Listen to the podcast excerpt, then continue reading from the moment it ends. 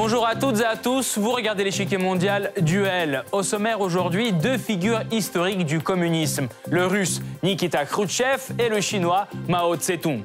Leur antagonisme idéologique ainsi que leur antipathie personnelle ont engendré une crise sans précédent au sein du bloc socialiste.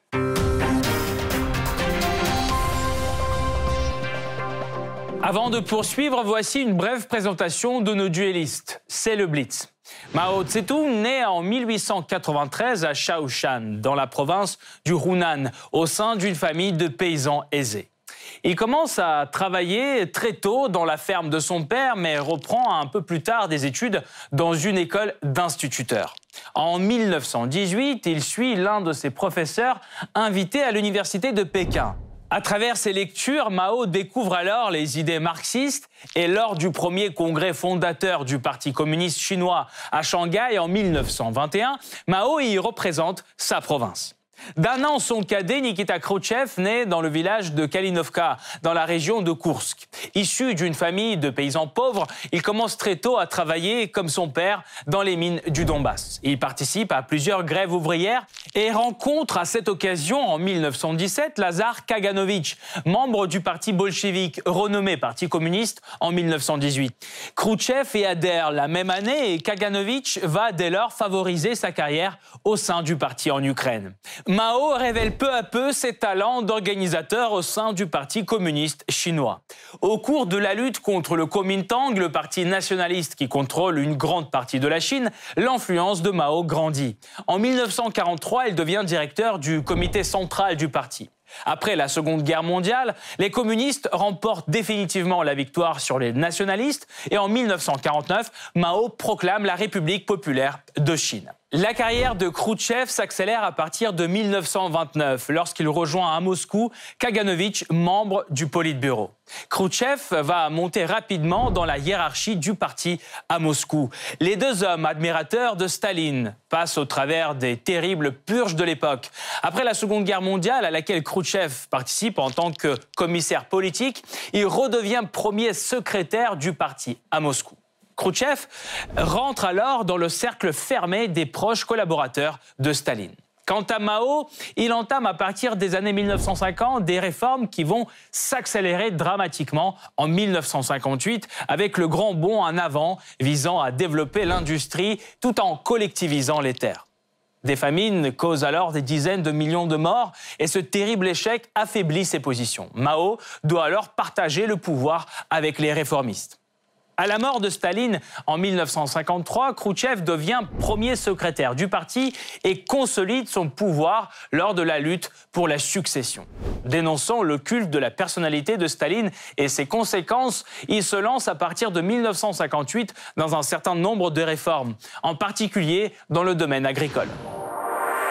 Plutôt bien commencé, leurs relations se sont dégradées au fil des années. Lors de sa première visite à Pékin en tant que secrétaire général du Parti communiste, Khrouchtchev fait un cadeau généreux à la Chine.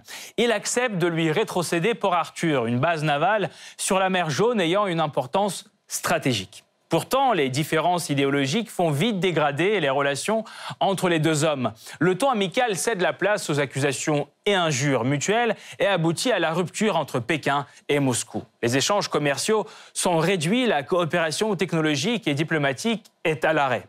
À partir de 1960, des affrontements ont même lieu à la frontière entre les deux pays, faisant craindre l'éclatement d'un conflit généralisé. Qu'est-ce qui est à l'origine de cette rupture entre Khrouchtchev et Mao De quoi s'accuser les deux dirigeants? Comment leur confrontation a-t-elle affecté l'unité du bloc communiste et la stabilité régionale? Pour répondre à ces questions, nous rejoignons Édouard Husson, historien, professeur des universités, directeur de la rédaction du Courrier des stratèges. Monsieur Husson, bonjour. Bonjour. Pourriez-vous nous décrire la personnalité de Mao Zedong, cette icône du communisme chinois? Écoutez, oui, euh, on peut effectivement s'intéresser à la, personnalité de, Mao, qui est absolument euh, fondamentale pour le, communisme chinois, aujourd'hui encore, hein, puisqu'il y il y avait eu en Union soviétique, on en reparlera, une déstalinisation. Il n'y a jamais eu de, de démaoïsation en Chine jusqu'à aujourd'hui.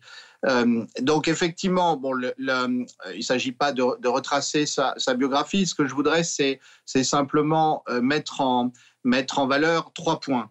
Euh, le, premier, euh, c'est euh, le, fait que Mao, toute sa vie, est resté finalement extrêmement chinois. il, a, il avait très peu de connaissances du, du monde extérieur.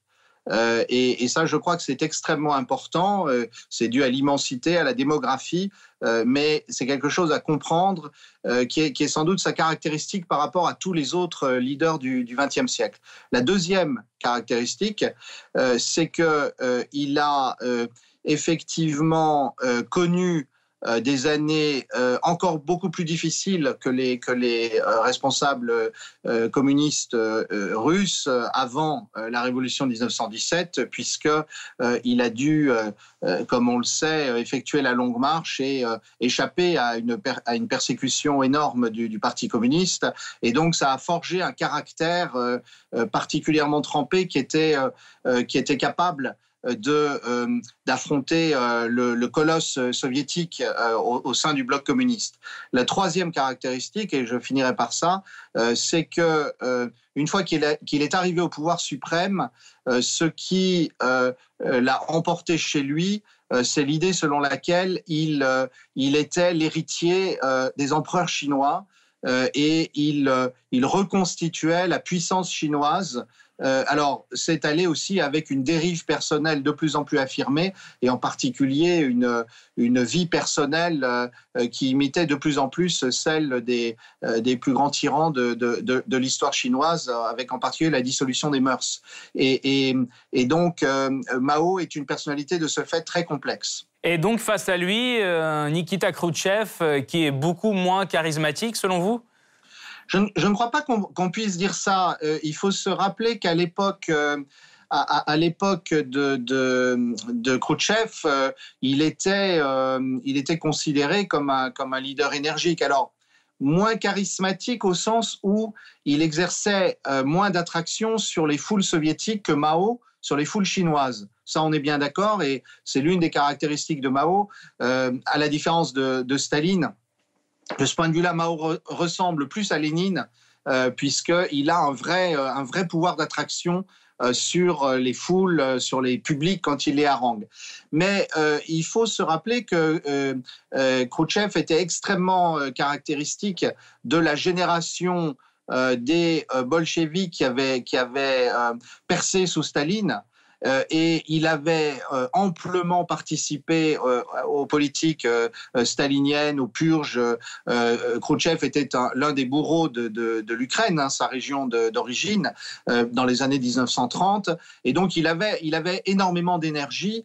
En fait, Khrouchtchev a plutôt, plutôt chuté parce qu'il a présumé de ses, de ses forces face aux États-Unis et que l'appareil soviétique ne lui a pas pardonné euh, l'échec dans la crise des missiles de Cuba. Merci beaucoup, Monsieur Husson. Nous allons poursuivre notre analyse tout de suite, mais nous vous retrouverons à la fin de cette émission pour plus de détails sur ce thème. Merci encore.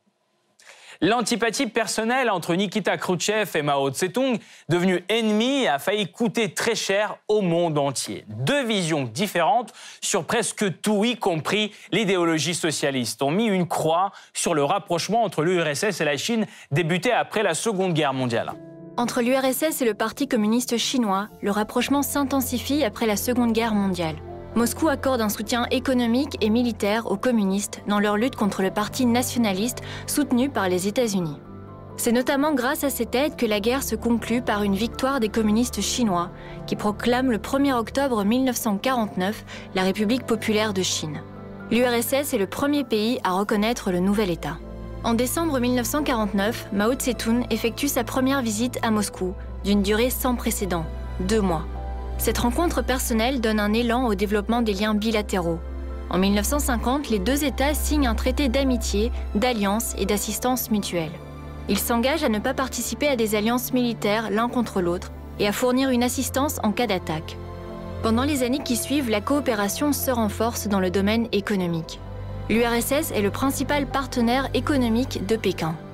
Moscou envoie en Chine des spécialistes pour développer l'industrie chinoise, depuis les constructions automobiles et aéronautiques jusqu'à l'ingénierie électrique. Dans le contexte de la guerre froide, Pékin et Moscou coopèrent de plus en plus en matière de défense. Au début des années 50, ils sont engagés dans la guerre en Corée, où ils soutiennent le Nord pro-communiste. Pourtant, le ton des relations change avec l'arrivée au pouvoir de Khrouchtchev en URSS.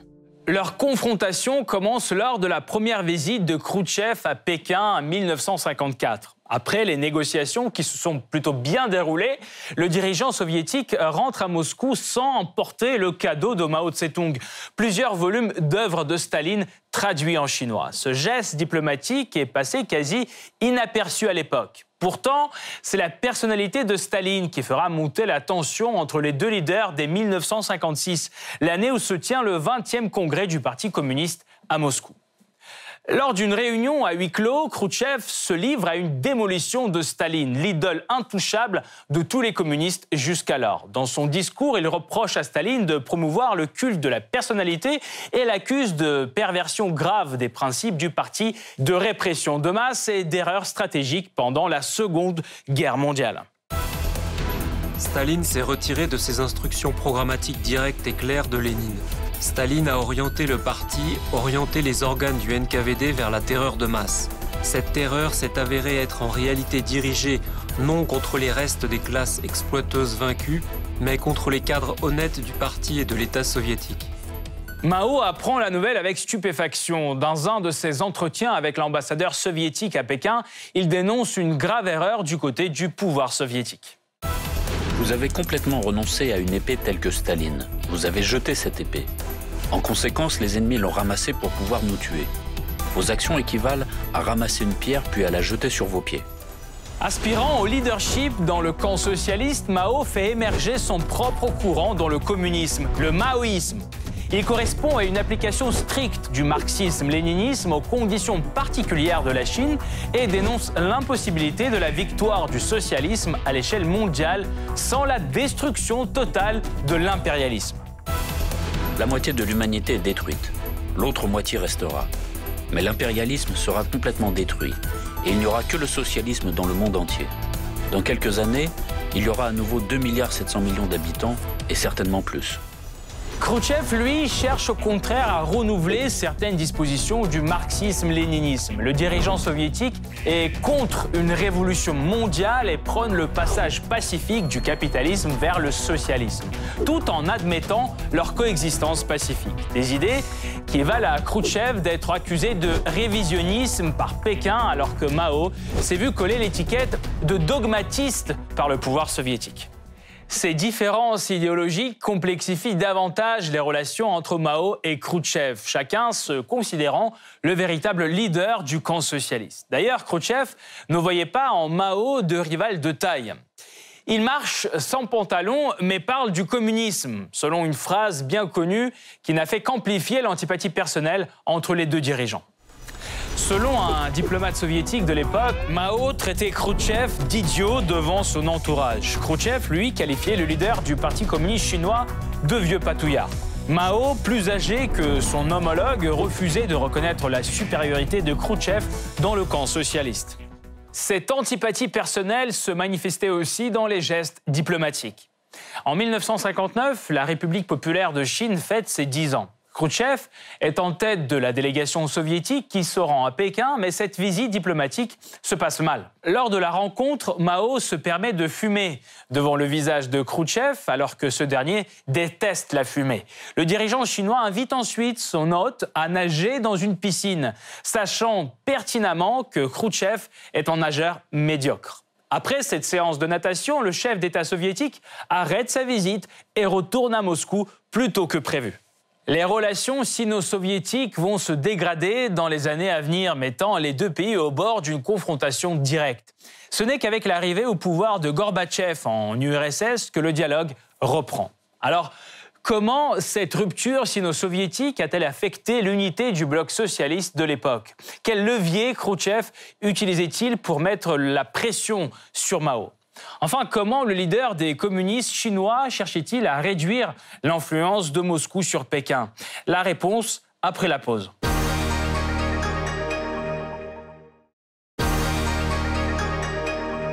Dès l'arrivée au pouvoir de Khrouchtchev, l'antagonisme entre les deux leaders entraîne vite une dégradation des liens économiques et de la coopération en matière de défense et de technologie. Dans tous ces domaines, l'URSS avait à l'époque un avantage de taille sur la Chine. Proches partenaires au début, l'URSS et la Chine ont un poids différent dans de nombreux domaines. En termes de superficie, le territoire de l'Union soviétique est plus de deux fois plus grand que celui de la République populaire de Chine. Par ailleurs, la Chine est beaucoup plus peuplée que l'URSS. On y comptait 667 millions d'habitants en 1960 contre seulement 212,4 millions en URSS. Dans le domaine technologique, l'URSS a des avantages significatifs. La mise au point d'une bombe à hydrogène, le lancement du premier satellite et du premier vaisseau spatial avec un homme à bord, la construction des premières centrales nucléaires. En outre, l'URSS est l'un des plus grands producteurs mondiaux de pétrole, de gaz, d'acier, de fonte et même de produits chimiques. La Chine est majoritairement un pays agricole. La tentative de Mao Tse-tung de l'industrialiser à la fin des années 50 s'achève par un succès à demi-teinte. La course aux armements débouche sur le développement du complexe militaire en URSS. Moscou met en service le premier sous-marin nucléaire dans les années 50. Vers 1960, l'armée soviétique compte plus de 3,5 millions de soldats, le nombre le plus élevé dans le monde. Quant à la Chine, elle dénombre 2,5 millions de soldats et dépend de l'URSS pour le soutien logistique. 1954, première visite de Khrouchtchev à Pékin. Le dirigeant soviétique veut conforter une alliance fragile. Son premier pas, inviter des ouvriers chinois à travailler en Sibérie pour alléger le chômage en Chine. Khrouchtchev croit cette offre avantageuse pour les deux pays. Mauvais calcul, Mao Zedong y voit une insulte. Donc, elle aussi, l'URSS perçoit la Chine comme une source de main-d'œuvre brute. Les pays impérialistes occidentaux nous percevaient de la même manière. Cet épisode sera suivi par des dissensions plus durables, comme la question de l'arme nucléaire. Vers 1954, les États-Unis et la Russie en possèdent déjà le secret. Mao est déterminé à les rejoindre, mais la technologie échappe à la Chine agraire et le grand frère Staline refuse de partager la recette. Or, Khrouchtchev est plus jeune, moins expérimenté et plus conciliant. Pour Mao Tse-tung, ce sont des signes de faiblesse dont il faut profiter. Du coup, il relance la demande dès 1954. Pas de chance, Khrouchtchev oppose un refus catégorique. N'est-ce pas assez que nous, nous possédions la bombe atomique? Nous allons vous protéger. Au cas où, nous frapperons l'ennemi à votre place. Nikita Khrouchtchev prône la non-prolifération et veut éviter une guerre nucléaire à tout prix. Le Chinois ne partage pas cette prudence. Pour éviter un affrontement idéologique et obtenir l'arme nucléaire, Mao change de tactique. En 1955, il commence par signer un accord de coopération sur l'atome pacifique avec Moscou. L'URSS fournit à Pékin des technologies, construit son premier réacteur, forme ses spécialistes. La coopération atteint son pic en 1957. Khrouchtchev accepte finalement de partager la technologie des armes nucléaires. Satisfait, Mao veut aller encore plus loin. En 1958, il demande à l'URSS la technologie des sous-marins. Moscou avance ses conditions, mais Mao rejette ces demandes qu'il considère comme humiliantes. Puis il annonce mettre le cap sur l'indépendance stratégique et renonce à l'union militaire avec l'URSS. À ce moment-là, Khrouchtchev décide de rompre la coopération nucléaire. Une confrontation qui enclenche l'écroulement définitif des vestiges de l'Alliance. Rappelons que la Chine doit son industrialisation en grande partie à l'URSS, surtout dans les années 50, depuis la planification économique jusqu'à la construction d'usines et de machines. L'Union soviétique s'est montrée plus que généreuse. Et l'acharnement de Mao contre son bienfaiteur déçoit profondément Nikita Khrouchtchev. En 1960, il retire tous les spécialistes soviétiques de la Chine, 1400 hommes. Puis coupe la ligne de crédit de Pékin et rompt des dizaines d'accords économiques. Vers 1963, le volume des échanges commerciaux bilatéraux est divisé par 3 et les livraisons des machines-outils soviétiques par 40.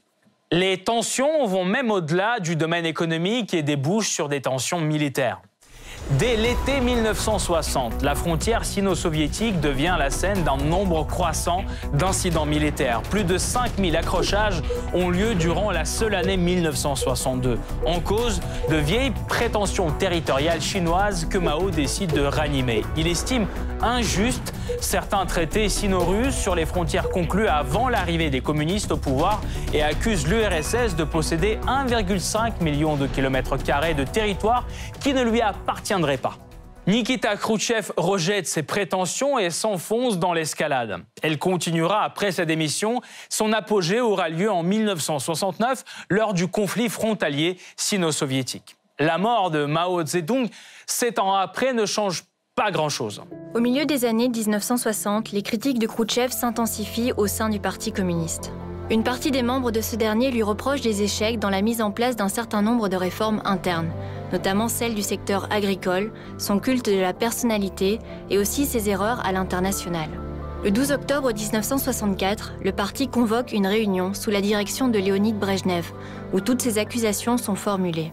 Khrouchtchev est contraint de démissionner. Une fois à la retraite, il enregistre ses mémoires sur dictaphone. Khrouchtchev meurt le 11 septembre 1971 d'une crise cardiaque. Le nom du dirigeant soviétique en disgrâce est rarement mentionné dans les médias jusqu'à la perestroïka. Après la démission de Khrouchtchev, Mao dirigera le pays pendant encore 12 ans. En 1966, il lance la révolution culturelle, mobilisant la jeunesse contre les intellectuels et les cadres du parti, suspects de droitisme. Ce mouvement entraîne des millions de victimes, mais Mao renforce ses positions.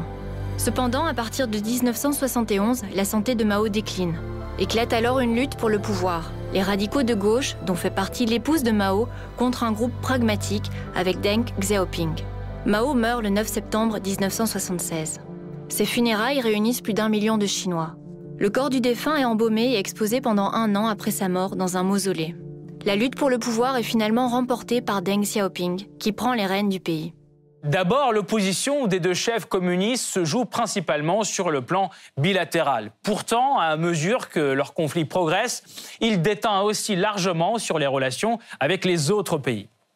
En 1956, Khrouchtchev critique Staline. Mao forge un courant rival pro-stalinien et se sert de cette nouvelle arme pour s'imposer dans le camp socialiste. En Pologne, par exemple, une insurrection menace le pouvoir communiste. L'URSS vole à son secours, une action dénoncée par la Chine qui accuse Moscou de paternalisme. Dans d'autres pays socialistes, l'histoire se répète. Le monde socialiste se range derrière Khrouchtchev, mais Mao Zedong n'a pas dit son dernier mot. En Europe, il arrache à Moscou son seul allié méditerranéen, l'Albanie. Le pays n'accepte pas l'acharnement anti-stalinien de Khrouchtchev. C'est une menace pour le pouvoir d'Enver Hoxha, un stalinien fidèle. Du coup, dès 1956, l'Albanie tourne le dos à son ex-allié soviétique. En 1960, la Corée du Nord se range aussi du côté de Pékin et soutient sa version du socialisme mondial. La nouvelle ligne de fracture idéologique apparaît, mais les tensions entre Mao et Khrouchtchev ne s'arrêtent pas là. En 1954, les deux duellistes voient les États-Unis comme le principal adversaire. Cependant, dès 1956, Khrouchtchev adoucit le ton et obtient une percée en 1959. Washington l'invite pour la première fois de l'histoire. Aux yeux de Pékin, c'est une trahison de plus. En 1962, une guerre nucléaire est évitée de justesse grâce au retrait des missiles soviétiques de Cuba. Mao dénonce pourtant une capitulation de Moscou. Khrouchtchev l'accuse d'instiguer un conflit nucléaire. Les Chinois disent que j'ai eu peur. Bien sûr que j'ai eu peur. Il faut être fou pour ne pas avoir peur de la guerre. Mao est frustré par la façon de Khrouchtchev de mener la diplomatie communiste. Il ne peut aucunement compter donc sur son soutien. La Chine et l'Inde entrent en 1959 dans un conflit à la frontière. Pour Moscou, les deux pays sont d'importants partenaires économiques. Khrouchtchev ne s'immisce pas et reste neutre. La Chine se presse alors d'accuser Moscou de manquer à la solidarité socialiste. Plusieurs initiatives pacifiques de Khrouchtchev sont rejetées par Mao Tse-tung. Parmi elles, le démantèlement simultané de l'OTAN et de l'organisation du traité de Varsovie ou encore la fermeture de toutes les bases dans les pays tiers. Alors comment la rivalité Khrouchtchev-Mao a-t-elle remodelé le paysage géopolitique? Pour y voir plus clair, nous rejoignons Édouard Husson, historien, professeur des universités, directeur de la rédaction du Courrier des stratèges. Monsieur Husson, comment la scission entre l'URSS et la Chine a-t-elle affecté le camp socialiste? Euh, la scission entre l'URSS et la Chine euh, a été euh, quelque chose d'absolument dramatique pour le mouvement communiste international, puisque cela a obligé à prendre position entre la, fidélité au, stalinisme ou à l'Union soviétique, on va dire en tout cas, et le fait de passer du côté de, ceux qui étaient vus comme tout d'un coup comme les, comme les adversaires. Alors euh, cet affrontement s'est transposé aussi sur le plan euh, doctrinal, euh, puisque Mao avait proposé une autre façon d'envisager la, révolution, puisque le, mouvement communiste chinois était arrivé au pouvoir en s'appuyant sur les, sur les paysans. Euh, alors que euh, Staline avait euh, découlakisé, comme on sait. et d'autre part, l'appel était très fort sur un certain nombre de, pays du, dits du tiers-monde, qui effectivement pouvaient penser que le modèle chinois leur, allait plus que le, que le modèle soviétique. le dernier point, le dernier point sur lequel il faut insister, c'est que dans le monde occidental, cela a fait émerger un courant dit maoïste et euh, dans un monde occidental où le prestige de l'Union soviétique avait chuté après la, répression à, Budapest en 1956, les jeunes générations se sont volontiers tournées euh, vers Mao et vers la Chine, en n'y connaissant rien d'ailleurs, en ignorant toutes les, toutes les horreurs du, communisme chinois, mais euh, en, en, se disant que c'était l'avenir du communisme. Et plus globalement, comment la rupture entre l'URSS et la Chine a-t-elle modifié le rapport des forces sur l'échiquier mondial du point de vue géopolitique, euh, il y a eu euh, une période de latence. Hein. Il ne faut pas oublier que la, rupture sino-soviétique, elle se, déroule euh, sur entre 10 et 15 ans, entre la deuxième moitié des années 50 et la fin des années 60, avec les, tensions très fortes à la frontière et les affrontements à la frontière entre, entre les deux pays en 1969. Euh, et il, a fallu du temps aussi euh, parce que les, les États-Unis n'ont pas imaginé tout de suite qu'ils pouvaient jouer une carte chinoise pour contrebalancer l'Union soviétique. ça n'est qu'avec l'élection de Richard Nixon à la fin des années 60 que les euh, que les Américains ont commencé à changer de, de, conception avec l'idée d'un équilibre des puissances. En fait, euh, euh, il y avait eu une, une, tradition sinophile dans l'histoire américaine, puis une déception du fait de la révolution de 1949, et donc le Parti républicain américain a renoué avec cette tradition-là, et le bouleversement s'est fait donc en deux temps.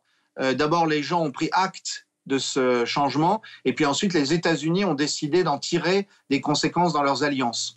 Merci beaucoup, Édouard Husson. Je rappelle, vous êtes historien, professeur des universités, directeur de la rédaction du courrier des stratèges. Merci pour cet éclairage aujourd'hui. Cette partie-là n'est pas encore terminée. La semaine prochaine, une nouvelle partie vous attend avec d'autres pions sur l'échiquier mondial. À bientôt sur RT France.